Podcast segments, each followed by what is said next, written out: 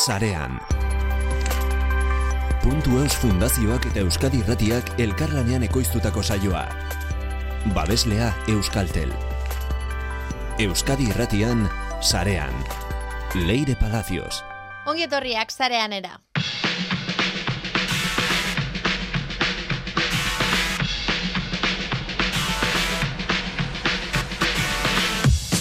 Gladys Sariak irabazlea izendatu du Ane Iturzaeta. Gladys del Estal Sariak ingurune digitalean ari diren emakume gazte euskaldunak saritzea du helburu eta gazteentzat erreferenteak sortu nahi ditu egiten duten hori jendarteratuta. Gladys del Estal informatikaria gogoraratzen, gogorazten dute sari hauek. Gladys del Estal sariak. Puntuz fundazioak eta EHUko informatika fakultadeak jarri dute martxan. Kezka batetik abiatuta non daude emakume informatikariak ikusi nahi ditugu. Erreferenteak behar ditugu. Gipuzkoako foro aldundiaren berdintasun zaiaren laguntza izan dute lehenengo edizioan eta danop bat grupen babesletza ere. Hogeta mar, aritu eta ditu inguruk eman zuten izena, euren burua aurkeztuta edo beste norbaitek aurkeztu zituelako. Berrogei urtetik beherakoak dira guztiak eta eremu digitalean ibilbide nabarmena dute.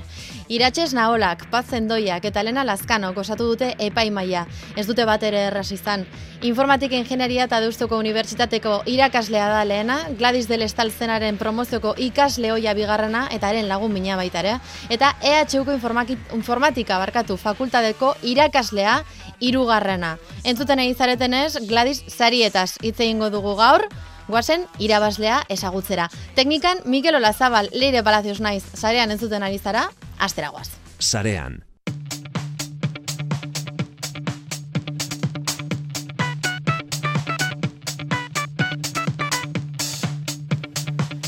Puntos Fundazioak EHUko Informatika Fakultadearekin batera antolatu du lehenen urtez Gladys Saria. Danot bat enpresa eta Gipuzkoako foro aldundiko berdintasun zaiaren laguntza izan dute puntu eusek eta EHUk. Azaroren amazortzian eman dute saria, gaur gertatu da. Gladys Sariek Gladys del Estal informatikariaren omen esartzen dute izena. Gladys del Estal izan baitzen Gipuzkoako lehen ordenagailuetako bat programatzen ibili zen informatikarietako bat. Protesta antinuklear batean, tuteran, Guardia Zibilak tiro zuen Gladys del Estal, eta bere izena duen zariak hiru ezaugarri nagusi ditu. Batetik, emakumeek inguru digitalean lanbide, enpresa eta ikasketa munduan duten funtsesko zeregina aitortu nahi du. Bi, etorkizunean, STEM disiplinetara bideratu ala ez, zalantza egiten duten neskatan erabei erreferenteak eskaini nahi dizkie eta hiru, emakumeek garatutako ibilbidea zaritu eta emakumezko referenten proiekzioa bultzatu nahi du. Orotara, eremu digitalean lanean duten profesional, ik, profesional ikertzaile aritu eta dituen kasik berrogei nauta gaitza jaso zituen epaimaiak eta zaritu horietan gazteenetako bat. Aitortuz potentziala eta nahi bat. Bidea jarrai dezala. Ana Iturza eta Gladisariaren irabazlea, ane zoriona, kongitorria. Kaixo gabon, eskerrik asko. Zelan zaude, Gladisaria jaso ondoren? Ba, oso ondo, oso gustora. Eta esaten izun bezala, kriston responsabilidad dauketela bizkar gainean, orduan, bueno, pozik, baino baita, ba, ardura horrekin guain. Urduri zaude? Ez, behar den arduragatik, edo suposatu duen arduragatik zuretzat? Egi esan bastante, samardet baiet, e, opari oso politia dela, errekomendentzimendu politia, baino bestalde batetik, bai beldurra, urduritasuna eta pixkeat hori, irri hori ematen dit. Zuk espero zenuen, non bait, irabazten ez dakeela, zaria, edo ari zinen zure buruan eurtzen? E, bai, izan da modu bat nire buruan eurtzeko, eta baita asko gustatu izan zait prozesua e, konturatzeko e, zenba gauzain ditudan bideo hontan zehar. Izan da azkenean reflexio puntu bat, esateko joe, ba, hau lortu dut guain arte, eta hori, ba, ba e, edozin pertsonal dela izan gai e, olako gauzakiteko, eta, eta parte hartzeko gauzaz berdinetan, eta bueno, azkenean hori, impactu hori sortzeko orduan. Espero inoiz ez, baino, baino guain ja lortu betela, ba, kristo, narrotasuna. Etxean dauden hoiek zure hau zuten ari dira, eta seguruen gaztetasuna aitortzen diotela, abotz horri. Hane, zer egin duzu urte hauetan zehar? Non ibili zara? Ba, batez ere asko divertitu naiz. Osa, hola oso simple ematen, no? Baina, eta euskez dagoita zei urte, eta bueno, e, ikasketetatik hasita, e, ba hori, ez dute uki denbora aspertzeko. Orduan, ba, asko bidaiatu, e, mundu asko ezagutu, e, enpresa ezberdinetatik ibili, jende asko ezagutu, e, kultura berriak e, ikusi, eta azkenean, ba, nere bidea pixkanak ajunirik itzen, orduan. Ustet, gogoiek e, dauzketela zainetan. Zer ikasi zenuen? E, ikasi nun ingenieritza informatikoa eta ade, Deustoko Unibertsitatean hemen donostin. Eta zergatik aukeratu zenuen ingenieritza informatikoa? E, ingenieritza informatikoa hemen esan behar dut, e, e, e, kostatu zitzaidala hori hori ikastean, ez da beti izan nere naia, eta justo horreatik ere adekin kombinatu nahi izan nun. E, bai gustatu izan zen beti teknologia eta berritasuna eta gauza berriak sortzea, e, baina ustez adek, bueno, enpresa gintzak emate zidan pixkat mundu ontara ekartzeko e, erraminta horiek. Orduan, pixkat kombinazio horrek e, gutxio beldirtzen ninduen e, informatika munduan sartzea, bala, buruz buru. Baina zergatik? Zergatik ematen zizun nola baiteko bertigoa informatikaren munduak? A ber, nik uste da estereotipoak hor daudela. Ordu mm nintzen lehenengoa, ba, danok galdeu pentsatu informatikari bat nola dan, zer da nahi dan, ze itxura dauken, orduan, e, hori guain dikeren ikuste hor da, hola, orduan, pentsatzea fakultate bat dana e, mutilak eta inguratzea igual, e, hori, mundu bat igual nik enuna ikusten nire, e, Usta, neretik oso oso gertu, ba, beldur pixka dematezian. Orduan, Baina hain zuzen ere hori ikasi zenuelako, eta sari hau irabazi dozulako, argi geratzen da, informatika fakultatean ikasten duten ikasleak, e, ez direla bakarrik gizonezkoak, eta ez dela estereotipoa betetzen. Justu, justu. Orduan pixka tortako ere gaude. Esateko danok daukun mundu, oza, buruan daukun e, irudi hori, ez dala gero errealitatea eta ez lukela izan behar errealitatea. Zelan pasatu zenuen zuk unibertsitatean, garai horietan? Ez dauket bat errekuerdo txarri, asko divertitu naiz, ni beti batez ere, e, unibertsitateko klaseak, or, bueno, e, hor asko da baita itzeiteko, baina e, klasetatik aparte gauza asko inditu dalako. Orduan hori, ba, beti hona ematen e, umei klaseak, e, pues, esto klaseak eta gero, e, honez ikasten frantxesa, inditut baita praktikak unibertsitatetik aparte, orduan, unibertsitate esperientzia hori, oso ondo gogoratzen, bost urte oso oso polit unibertsitate garaian edo, bueno, zure ibilbidea egiten ibilizaren bitartean edo, eta zauden bitartean, em, dituzun referenteak zeintzuk dira, nolakoak dira? A ber, egi esan, e, ni oso amaislari izan naiz beti. Ordu nik beti neuzkan buruan e, Bill Gates, Steve Jobs eta holako e, ametxetako enpresa horiek beti ondian ere buruan. Ordu, e, egi esan, hoi edien ere referenteak. Gizonezkoak. E, bai, Egi esan dago bat, beti, eta nik asko, ba, kariño asko dauketena dela, ada bairon, o, e, bari, azkenean lehen e, programa, o, o, o lehen lenguaia informatikoa, emakume batek asmatu zuen, orduan, horre onda beti, baina igualetza joman nahiko bombo, e, gure referentea bihurtu baina e, izateko, orduan, egi esan, e, beti izan di hori, Steve Jobs, hori, pues, Facebookekoa, Appleekoa, beti, hoiek ibili die inguruan. Aipatu duzu, ingenieritza informatikoa, aderekin ustartu zenuela, eta gero hortik horrez gain beste bat gauza egin izan dituzula frantsesa ikasi, klaseak eman, eskolatik kanpo, ze gauza gehiago egin dituzu? Ze praktika gehiago egin duzu? Eh, aipatu diguzu baita ere nazioartean egon zarela. Zer egiten egon zara nazioartean? Bai, ba, nik uste erabaki bat oso hartu nuna, eta esan, e, ozeinik gomendatuko e, estoniokena da, e, udan, bari, unibertsitatean dauden, azkenan uda, ba, biru hilabete die, ju naiz kanpora, e, iru alditan, praktikak itea kanpoan. Honor daude, aukera ezberdinak, ba, juteko enpresetara, e, bari, bertan praktikak itea, e, udako tarte hortan, azkenan da ondo pasa, baina baita ikasi. Orduan, ba, junitzen lehenengo aldiz Nueva Yorkera, e, han, han praktika batzuk itea, gero enitzen Bruselan, eta azkenik Maltan. Orduan azkenean, e, ba hori, e, praktika horiek e, iz, izugarrizko esperientzia mantziaten e, gero jala mundura salto egiteko. Eta gaur egun zer egiten duzu? Ba, gaur egun Microsoften nago lanean, e, naiz, bueno, rola ingles ez da, baina naiz customer engineer, data eta adimen artifizialeko taldean, Horren azkenean, ba, e, kontsultoria teknikoa, gutxi gara bera, ematen diet e, enpresa handiei normalean. Eta hori zer da? Ez da erreixa esplikatzen da, esan lagunei, familiai esplikatzea guaindik asko kostatze zait. Baina azkenean, ba, Microsoftek dauzke erramienta ezberdinak datuak eta adimen artifizial aurrera eramateko enpresetan, ordun hoiekin laguntzea. Ordun, pues, e, azkenean enpresak etortzen dira e, arazo batekin edo nahi dutela erronka bati aurregin, eta da horrik nola aurregin e, adimen artifizialeko eta datuen e, erramintak erabiliz. Eta zure egunerokotasunean, e, zerrekin lan egiten duzu? Ba, egunerokotasunean gaur egun dana digitala da, e, inoiz baino gehiago, ordu nahi esan etxetik iten den lan, E, eta orduan hori azkenean da, e, e, bilerak eukitzen e, bari, kompainia ezberdinekin, hori dina gure, gure bezeroak, e, behaiei entzuteko eta emateko soluzioak beraie dauzkaten e, arazoei. Orduan hori, ordenadore asko, pantalla asko, eta etxean wifiakin atope. Jarraitzen duzu gauzak egiten unibertsitatetik atera zinenean bezala egiten zenuela unibertsitatea, eta hortik kanpo gauza gehiago orain ere, ari zara lanean, eta lanetik kanpo gauzak egiten. Bai, e, iesan arko gustate zait, e, e, ba, konferentzi edo evento ezberdinetan ibiltzea, azkenean, e, oza, jendea ezagutzea, beste esperientziatzuk entzutea hori da zerbait e, indetena Microsoften honetik, e, baita neska txikiei, e, neska txikiak mentorizatu edo e, ikus dezaten, ba, danok ez gara oso frikiak mundu hontan, eta bada hola e, neska izatea da informatikari izatea eta gustatzea teknologia. Hor egiten duzu mentorin lan hori?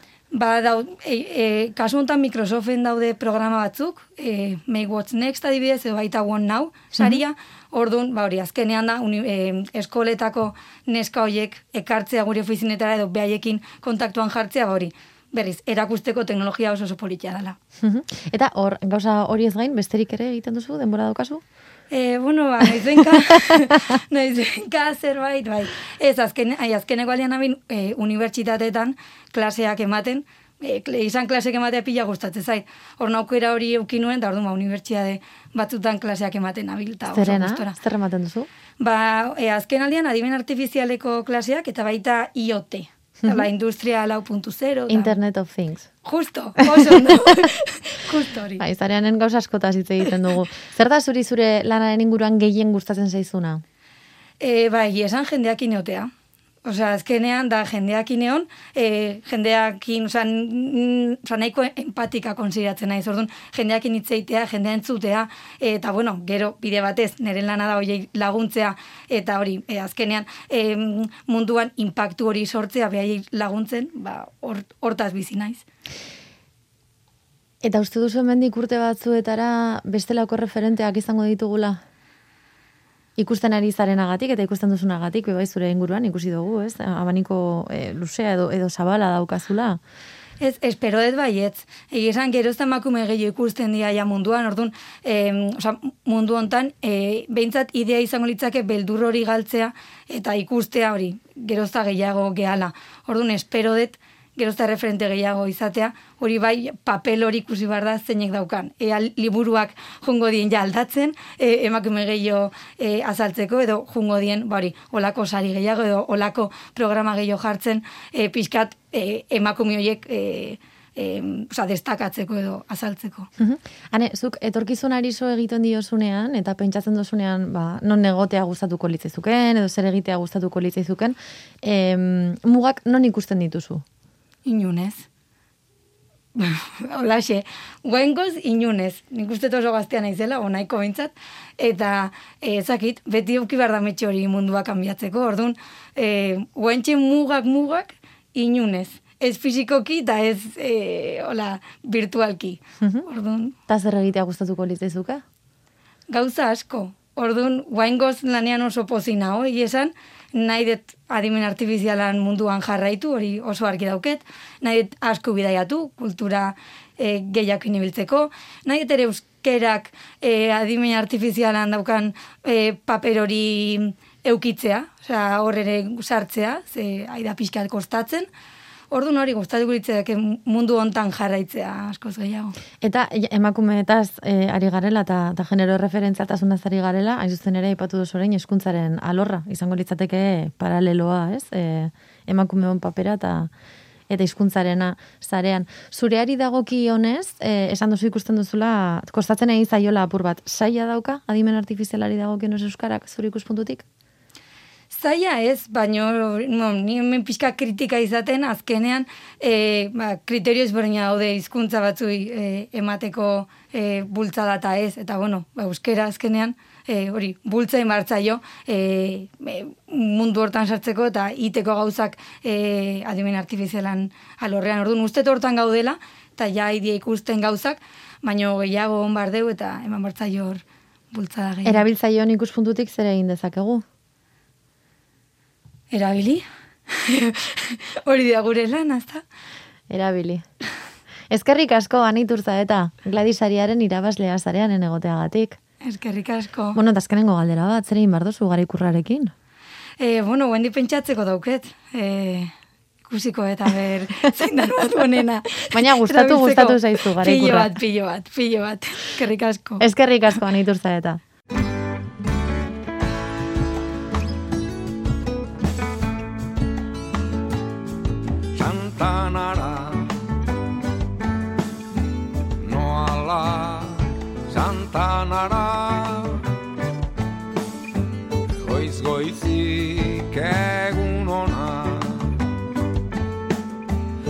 Atera da kai aldera. Noani aragia jalgitzen da itxasoko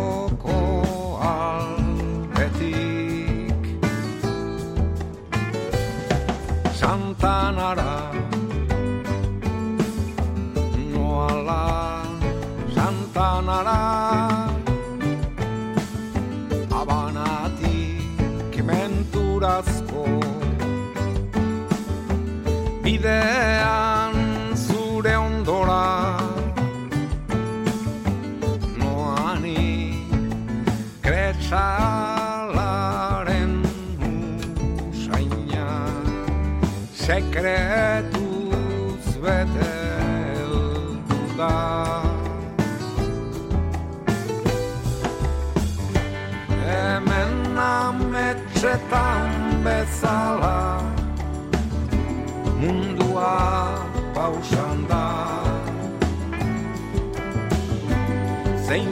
ona den sentitzea denboratik atbizitza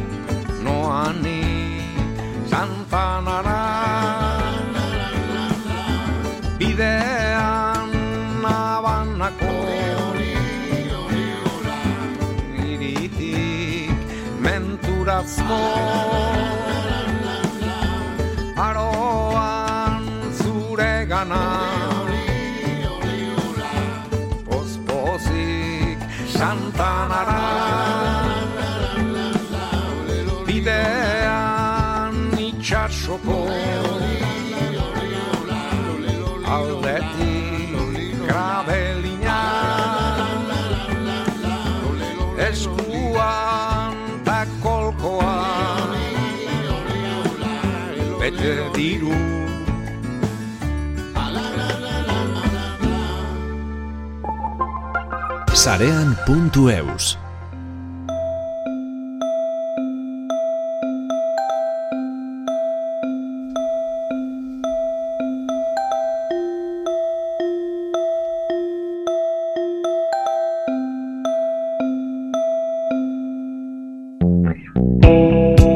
Josu Galiño puntuz fundazioaren zuzendaria eta Olatz Arbelaitz informatikako fakultatetik. Ongi etorriak zareanera. Kaixo, eskerrik asko. Atxaldea. Aitzakia polita daukagu gaur, Gladys sariaren lehenengo edizioak irabazle izendatu du, Ana Iturza eta nola zaudete zuek, nola hartu duzue, Josu eta Olatz? Ba, oso, oso pozik, oso pozik, ze ikusi dugu, bueno, ba, Gladysariek izan dutela, espero genuna baino arrakasta gehiago, interes handia piztu du, eta gaina, ba, irabazlearekin eta epaimaiaren erabakiarekin ere oso pozik. E, ba, pertsona gazte bat, e, oso motivatua, e, ba, etorkizuneko proiektzio handiarekin, azkenean hori bilatzen genuen, ez, sari hauekin. E, emakume gazteak saritu eta ikuspegi proiektzioen ikuspegia lantzea, así que oso pozik. Zure posiko latz. Bai, nik esango nuke gure aldartea erabat aldatu dala, ez? E, alegia ilusio handiz e, antolatu genuen sari hau eta egin genuen lanketa, behar bat identifikatu genulako, baina, klaro, kezka puntu bat ere bat beti badago, ez? Lehenengo aldiz horrelako zerbait antolatzen dezunean.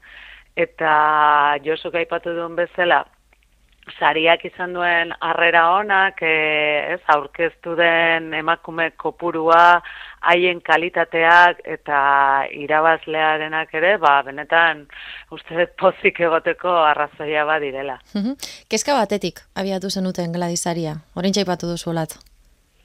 Bai, E, kezka, bueno, e, nik uste dut, e, puntu eus eta informatika fakultatearen artean partekatutkako kezka dela eta aspaldi ez, gure artean dabilena ez, e, izan ere, ba, esango nuke teknologiaren mundu honetatik, emakumeak desagertu egin direla, edo ez, e, garai batean igual gehiago bat zeuden, baino azken urtetan, ba, kopurua oso txikia da, ez? Eta ba, horren inguruan ba, gauza asko edo lanketa asko egin daitezke eta bueno, bururatu zitzaigun ba, beste bat, ez? Izan zitxekela ba, gladisaria bezalako sari bat antolatzea, non alde baterikan e, errekonizituko zen, ez? Emakumen behar hori, eta beste alde batetikan ba, baliatuko zen e, erreferenteak sortzeko ez e, inguruko jendearen zat. Era berean e, sorpresa hartu zenuten abiatu eta izen ematea, bueno, izen ematea ireki zenean eta eta zizinetenean jasotzen izen emate horiek. Bai, bai, nik usten dut, olatzek aipatu aldarte aldaera hori dala hor e, klabea ez da. Osea, guk utxune bat nabarituta geneukan, emakumezkoak faltaziala ikus, e, alor teknologikoan, eta erreferentea bergin itula, deialdi bat zabaldu zen, eta gaina deialdi horrek zailtasun bat zeukala esango nuke, nik, ze oso oikoa da sariak ematea nolait, e, e, historiari, egindako lanari, baina e, trajektoria osoari, ez? Baina proiektzio bat duten eta ja, bueno, bide bat egiten ari diren emakumeiek identifikatzea hor zailtasuna ikusten genuen, ez genik intzen orkestuko ziren, eta zuk esan desuna, ba, ba ia hogeita mar e, proposamen jaso genituen, kasu batzutan beraiek aurkezten zuten bere burua kurrikuluma aurkeztuz, baina beste kasu askotan ba, e, beste hirugarren batek, enpresa batek, e, zentro teknologiko batek, universidadeak proposatzen zituen hautagaiak, eta esango nuke gaina jasotako proposamen guztiak oso goi mailako proposamenak zirela. E, beraz, erreferenteak sortzeko garaian, hor bai hartu ginen, egon badaudela hemen erreferente horiek eta agian arazoa dela ez ditugula e, ikustarazten, ez diala biztarazten, ez da? Eta gladizariaren bidez, ba, ia hori egitea lortzen dugun orain, hori da helburua.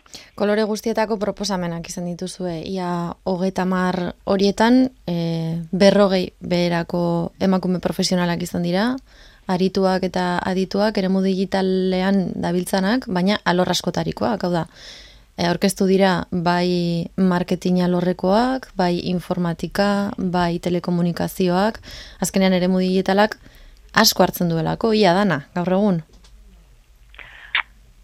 Bai, egia da, ere digitala denean dago zabalduta, eta egia esan, igual, e, guretzat ere e, alde hortatikan sorpresa puntu bat egon da, ez? E, ba, igual, espero ez genituen, ez, eh? alor batzutatik eh, jendea etorri da, edo, edo igual hori, ez, ba, esango nukenik agian marketinean edo emakume gehiago da bilela, e, esparru teknologiko edo digitalako beste alor batzutan, baino ez, baina denak izan dira ongi etorriak, eta mm gainea argi erakutsi digute, eh, sari honek eh, beste edizio batzuk behar dituela. Hortara goaz, hori garrantzitsua da. Uste duzu baita ere estrategikoa izan dela eta, eta ez dakit agian esan guratzua aurten berrogei urte berako gazteak saritzea? Bai, hor, eh, ez geneukan guk ere oso garbi markoan nun kokatu behar zen, baino garbi geneukan gazte izaira hori pixka zabal utzi bergenula, azkenian proiektzio bat duen gazte bati ere nolabaiteko rekorrido bat ere e, onartu ez zaio, ez? Berak ere edakutsi behar du, zertan aritu den, zertan ari den, eta zertan aritu nahi duen, eta horretarako, bueno, apixea zabaldu genuen orkila berrogei urtera eta daño, eta usten dugu hor, e, olatek esan duen bidetikan, ba, jaso ditugu, esparru desberdinetako e, proposamenak, eta ez bakarrik esparruak baita, e, erakunde ezberdinetatik Ze askotan pentsatu ezakezu, bale, jasoko ditugun proposaenak bia, unibertsitatetik datozenak, ikerketan, doktora dutza egiten, eta ez da hori izan kasu bakarra, enpresa mundutik jaso dira, zentro teknologikotatik jaso dira, atzerrian ari direnak, e, irakaskuntan ari direnak, e, denetik, beraz. Nik uste, Marko Zabal horrek lagundu duela horretan, eta eta ongi baloratzen dugu. Gladisariak ibilbidea hasi zuen, e, Gladisaria aurrera au, aire hartu edo nolabait baino lehen, ez? Kaleratu baino lehen. Hau da, e, pandemiaren aurretik, ez? Hasi zineten lanean elkarrekin eta gerora, ba aurten izan da lehenengo lehenengo urtea posible izan dana e, horrelako gauza bat egitea. Nola baloratzen duzue orain arteko bidea? Bueno, nik uste dut eh, bidea ba ez dala erreza izan ba hori ez e, ba, pandemia tarteko eta olako ba, ideiak badaude baino gero gauzatzea ere kosta egiten da bide lagunak behar genituen ere ez babesle gisa eta ez sari bat emateko ere diru bat behar da guk ez genuen diru hori ez. Hori dena ba, lortzea ez da erraza izan baina nik uste dut oso puntu politera e, iritsi garela, ez? Alegia, ba, lortu dugu e, aurrera eraman izatea, alizatea, ba, Gipuzkoako foro aldundiare bide laguntzari esker, baina baita ere, ba, eduki dugu EHUko berdintasun zuzendaritza laguntzaile, eta baita, ba, hartu zaigu, dano bat, e, ere laguntzaile gisa, ez, orduan, e, uste dut, guk genuen kezka hori, gizartean ere badagola nola bait, ez? Eta hor, e, horren isla dela jaso dugun laguntza eta, bueno, ba, sari hau benetan egin alizatea e, lagundu duten babesle hoiek egotea, ez? Alde batetik, eta beste aldetik hori, ba, parte hartzearen aldetik eduki duen arrakasta dela eta, ba, nik usango nuke valorazioa erabat positiboa, eta Zu bazatoz, Josu?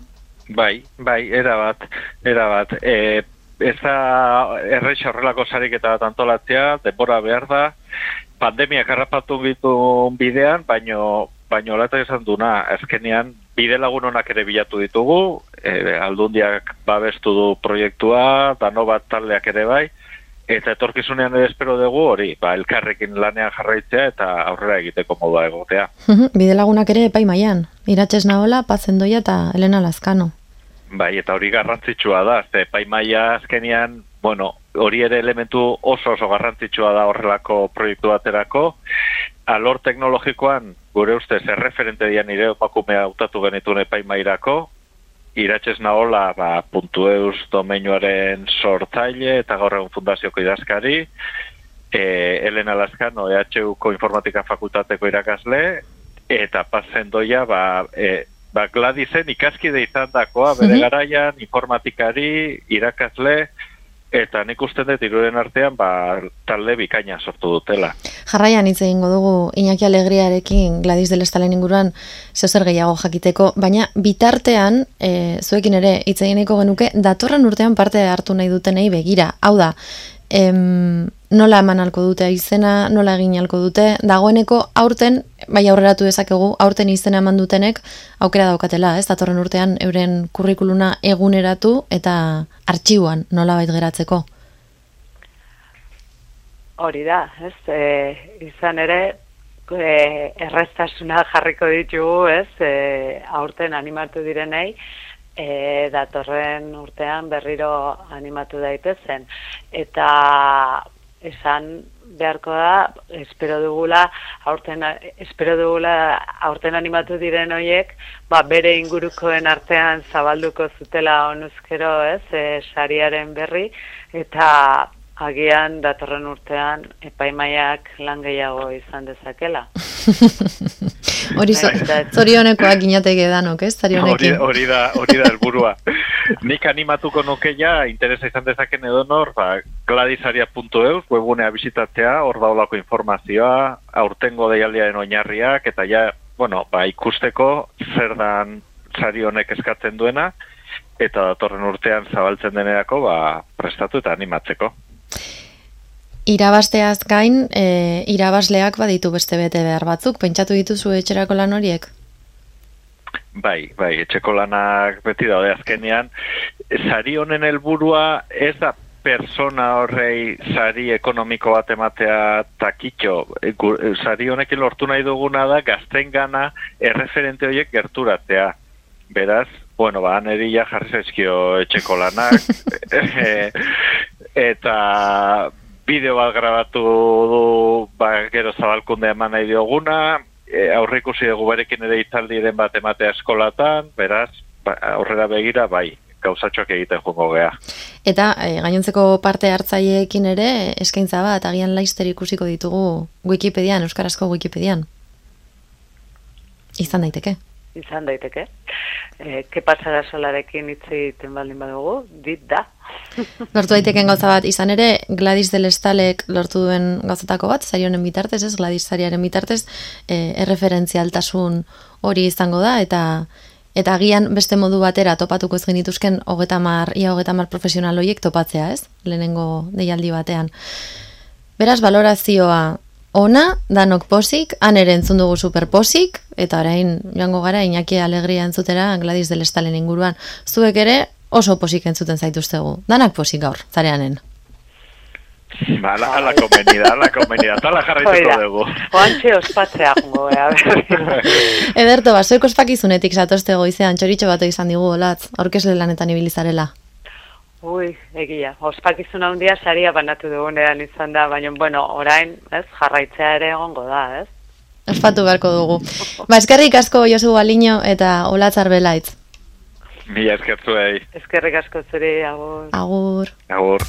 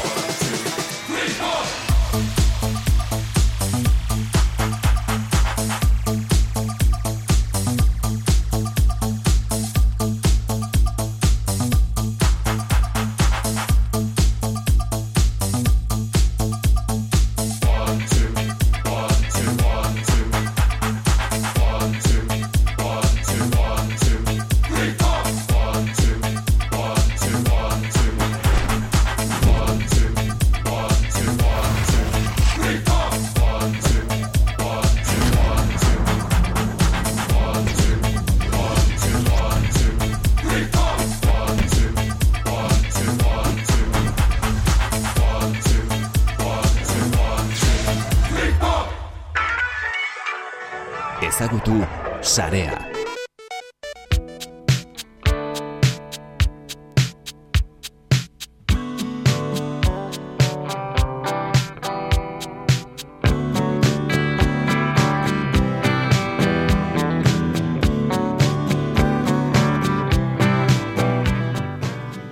Ospakizunetan gaude, Gladys del Estal saria dela eta Gladys del Estal ezagutu nahi dugu, apurtxo bat hobeto eta horretarako ikas, ikaskide hoi bat ekarri dugu. Iñaki Alegria, Euskal Herriko Unibertsitateko irakaslea, doktorea, isataldeko kidea, e, literaturitzultzaia tarteka, eta, bueno, ez? Amaika gauza egiten dituen pertsona horietako bat ongietorria, zarean era. Vale. Bueno, eta gurera ere askotan e, e, letrak eta, bueno, informatika eta hizkuntzaren arteko zubilan horretan lagundu diguzuna, ez, ulertzen zertan ari garen. Oraintxe bertan, Gladys de Lestal zariaren sortzaileetako bat, zara zu ere. Bai. Iñaki zergatik. Bueno, ni pizka zubi lana egin dut, e, Gladisen lagunak e, gadenok, garai batean antinuklearnetan ibiltzen ginenak, eta fakultatea den artean, eta bernogei e, hil zutena den bernogei garren urte horrenean, hainbat ekitaldi egin genuen, eta pendiente geratu zitzaigun, hau, hau e, aipatu genuen, baina, bueno, ez, ez, ez ginen heldu, eta, bueno, puntu eusen laguntzari esker, eta, bueno, fakultatearekin batera, bueno, ba, fakultateak antolatuta nola baita puntu eusekin batera, ba, lotu dugu sari hau, iruditzen zaigulako denoi, ba, funtsezko gaia dela. Informa, emakume informatikarien erreferentzialtasuna bilatzeko eta, bueno, matrikulazioa sasatzeko baita ere eta... Bai, e, bueno, Gladisen garaian, gu, bueno, ni e, ez nun bedarekin ikasi, ni urrengo urtean ikasten nun, baina, bueno, ezagutzen ginen, bai informatikari moduan eta bai antinuklear moduan, eta garai hartan- Militantziaz eta ikasketez. Bai. Bi alorrak konpartitzen Bai, zenituzten. eta lana. Ba, gu ikasten genuen bitartean lan egiten genuen IBM ordenagailuetan, garai hortan jaia bakarna ziren. Bai. E, eta txartel zulatuekin, eta, bueno, Non zeuden ordenagailu horiek? Bueno, eh, esan behar da fakultatean ez egola ordenagailurik. Orduan garai hartan Gipuzkoan oso gutxi zeuden batez ere banketxetan. E, gu hasi ginen programatzen e, industria da eta zerbituta da iritsi ziren lehenengo ordenagailua. E, hil zuten garaia ni Madibri Zarren oain, e, ola zizuzkilen dagoen enpresatan, egoizetan lan egiten dut. Bai. Eta Gladysek lan egiten zuen, abenidan Hernandez izeneko arropa denda hundi bat, eta eta, bueno, enpresarien nahiko berritzaileak izan ziren, ba, lehenengo ordenagailua jartzen. Denda horretan ordenagailu bat zeukaten.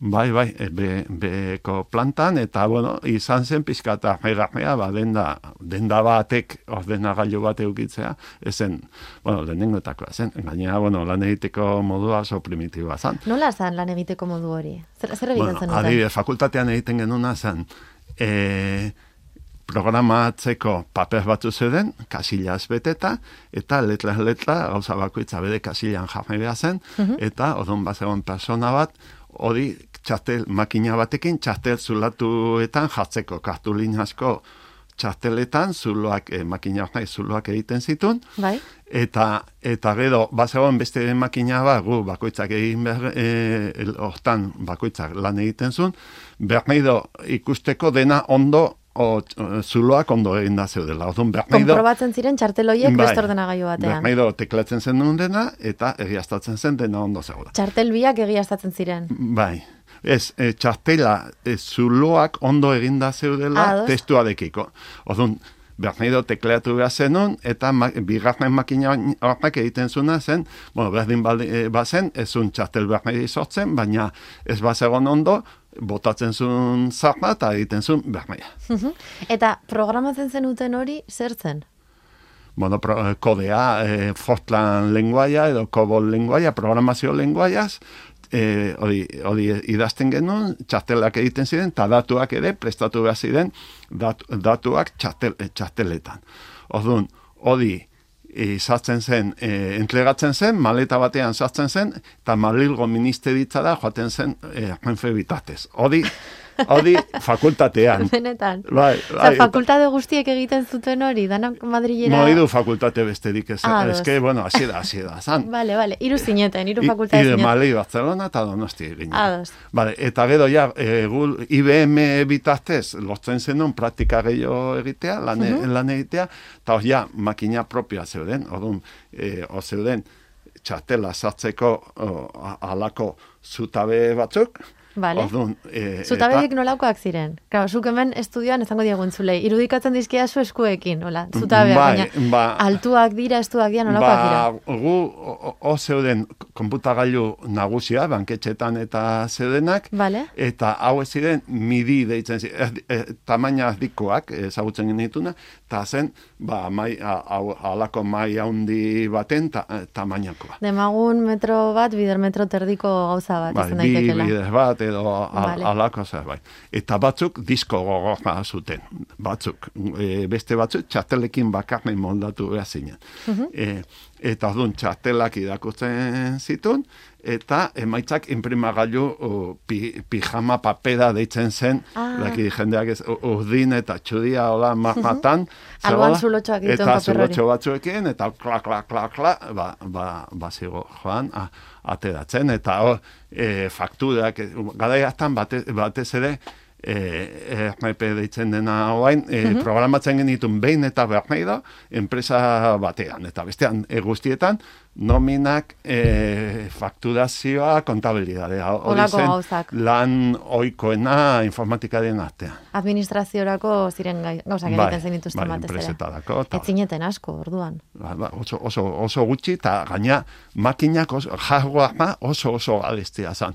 Gude lana nola ikaslea ginen, e, IBM-koek esaten zieten, ba, hauek, e, hauek ermez egingo dute, eta zenbat ermeza, baina... Iñaki, baina dena den informatika ikasten zenuten fakultadean, baina joan behar zenuten enpresetara edo bankuetxetara ikastera, benetan egiten ari zineten hori, ez? Mm, ikastera Praktikak egitera. eta, eta lan egitea, baina bai, han ikasten genuen, eta irakasle guztia ziren enpresa horietako ida, e, langileak, Bai. ba, eske segon informatika dirik, ziren fizikadiak edo ingeniariak, nola bai, e, moldatu zena. E, Gladisen bi, idurgarren promoziokoa, eta ni laugarrenekoa. Zuen artean, e, izan zenuten, e, dinot, promozio ezberdinetan ibili zinetenok edo, lotura izan zenuten.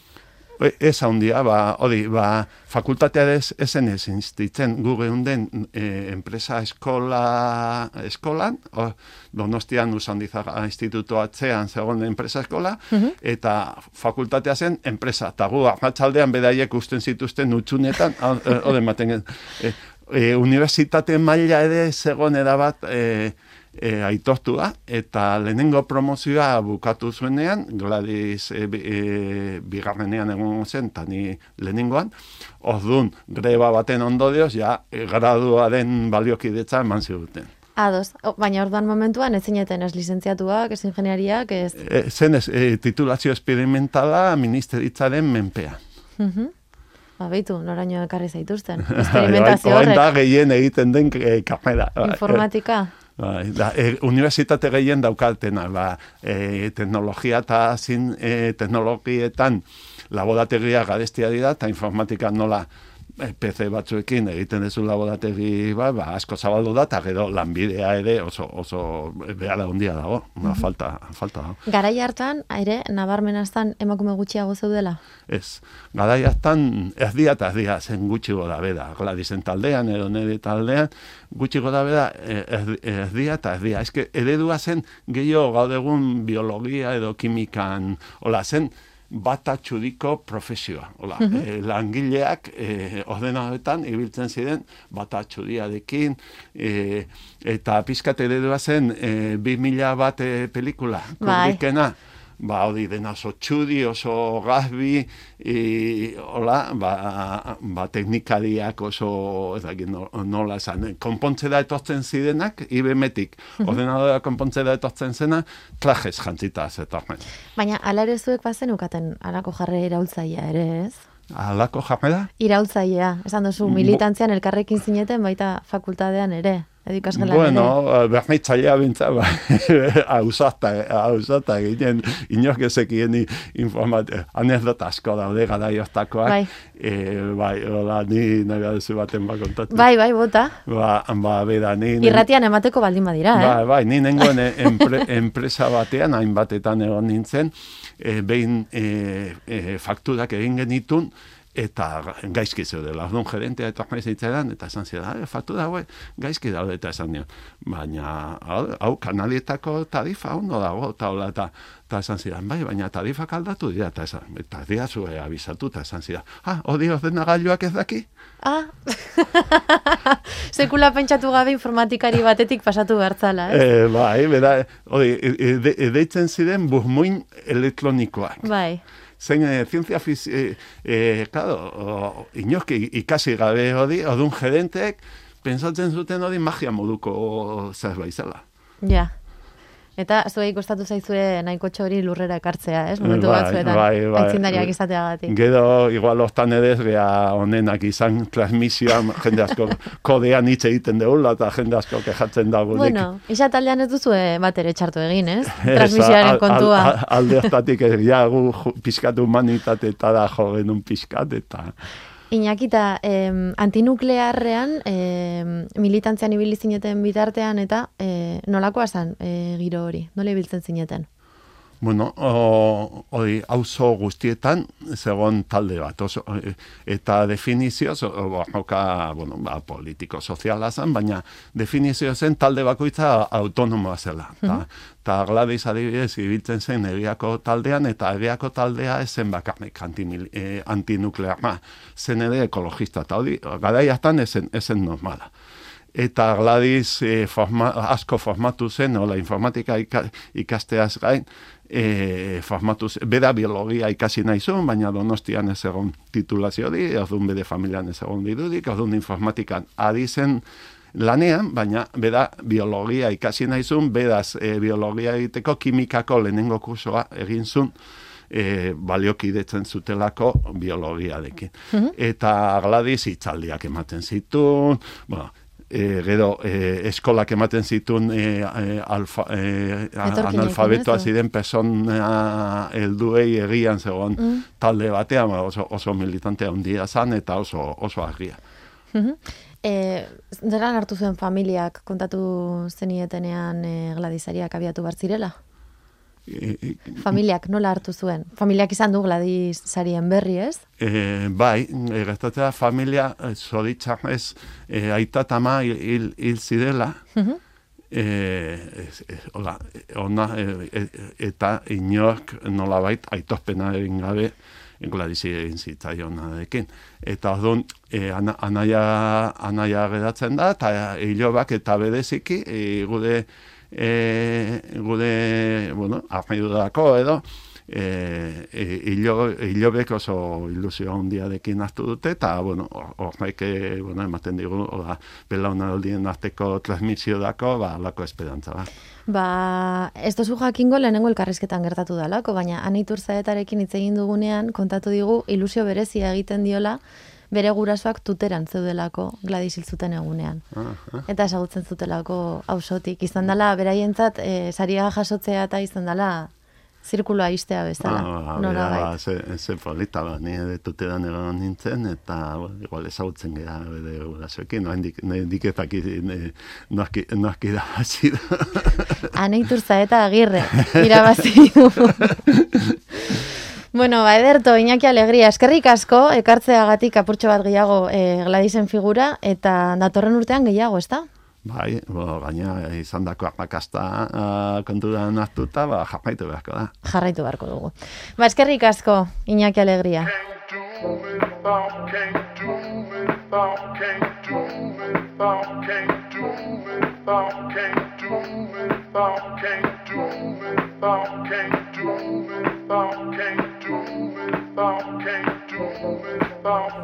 Puntus Fundazioaren eskutik zarean entzun duzu. Azko Fundazioa eta Euskaltel Fundazioaren laguntzarekin egiten dugun saioa. Saioak osorik nahieran, Spotify eta zarean puntu ez webunean.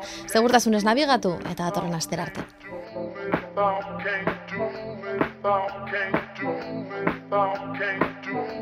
without, can't do without, can't do without, can't do without, can't do without, can't.